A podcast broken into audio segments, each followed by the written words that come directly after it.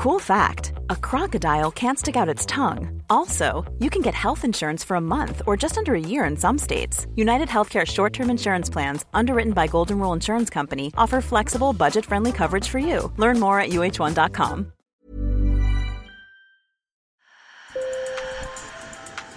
Bonjour. Hello. Hola. Marhaba bikoum. Sur le fil, Le podcast d'actu de l'AFP. des nouvelles choisies pour vous sur notre fil info. Dans la nuit du 13 au 14 juin, des centaines de migrants entassés sur un chalutier ont fait naufrage au large de la Grèce. Entre 400 et 750 personnes se trouvaient à bord, selon l'ONU. Parti de Libye, le bateau devait rejoindre l'Italie. Une centaine de personnes ont été retrouvées mortes, 104 ont pu être sauvées, les autres sont toutes portées disparues. Selon le Haut Commissariat des Nations Unies pour les réfugiés, plus de 3000 personnes ont péri ou ont disparu en Méditerranée et dans le nord-ouest de l'Atlantique en 2022, une année record depuis 2017. Alors pourquoi ces tragédies aux portes de l'Europe et quelle est la responsabilité de l'UE Décryptage avec Camille Buonanno. Sur le fil. Un Un jeune homme s'est mis à pleurer et a dit J'ai besoin de ma mère. J'ai besoin de ma mère. Ekaterini Tsata de la Croix-Rouge grecque était en première ligne pour accueillir les survivants du naufrage. C'est très difficile, en tant qu'infirmière de la Croix-Rouge et en tant que mère, d'écouter un jeune homme en détresse psychologique et en mauvaise santé appeler sa mère et pleurer J'ai besoin de ma mère. Sa voix résonne dans mes oreilles.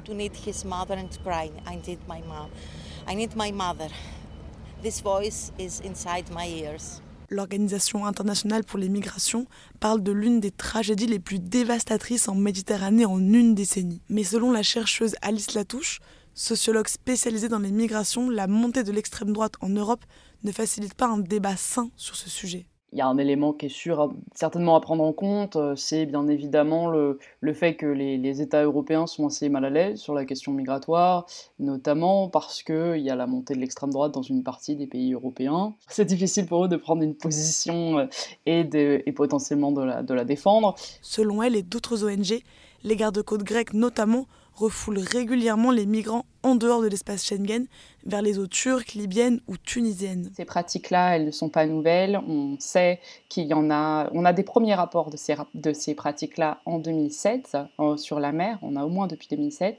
Sauf qu'elles vont se systématiser à partir de 2020. Et en fait, c'est la pratique qui va arriver quasiment systématiquement euh, dans les eaux grecques. Cette politique pousse les migrants à emprunter des itinéraires encore plus dangereux pour contourner les gardes-côtes. Et ils vont prendre une route qui est extrêmement dangereuse euh, parce que et qui ne fait aucun sens en fait géographiquement parce qu'en fait le but c'est d'éviter au maximum à la fois les gardes-côtes libyens et d'éviter les gardes-côtes grecs. De plus en plus de questions se posent quant au rôle de l'agence de surveillance des côtes européennes. Au Pirée, le principal port de Grèce, une manifestation anti-Frontex a été organisée le 18 juin, quatre jours après le naufrage.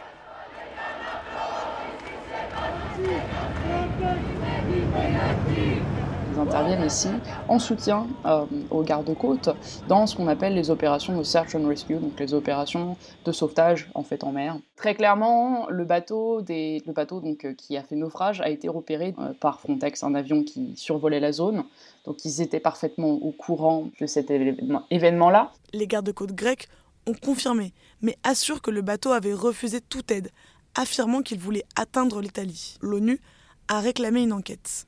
Concernant Frontex, Mathieu Tardis, spécialiste des politiques de migration européenne et des réfugiés et cofondateur de l'association Synergie Migration, tient à nuancer. Il ne faut pas surévaluer le, le rôle de Frontex, hein, ça reste quand même de la compétence des États membres. hein. Euh, la, question c'est quelle solidarité pour, euh, ou quel appui pour des, États membres qui, du fait de la géographie, euh, se retrouvent avec beaucoup plus de frontières extérieures que le Luxembourg, par exemple. Mais avoir donné de plus en plus de, pouvoir à Frontex veut dire euh, aussi que Frontex est de plus en plus amené à être dans des situations euh, complexes dans lesquelles les droits fondamentaux des personnes, qu'elles soient migrantes ou pas, euh, peuvent être de plus en plus en, cause. Donc là, il faut développer un peu aussi un système de responsabilisation, de responsabilité, des garde-fous, des recours euh, contentieux euh, contre Frontex potentiellement.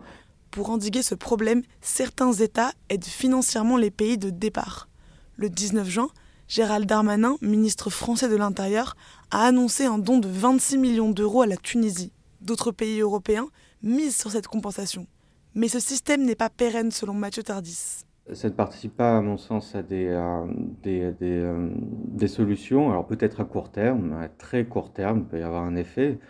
Euh, mais c'est juste donner des moyens financiers et techniques pour contrôler et renforcer les contrôles aux frontières, mais ça ne résout pas la question de base. Pour lui, résoudre ces situations va au-delà d'une question de financement.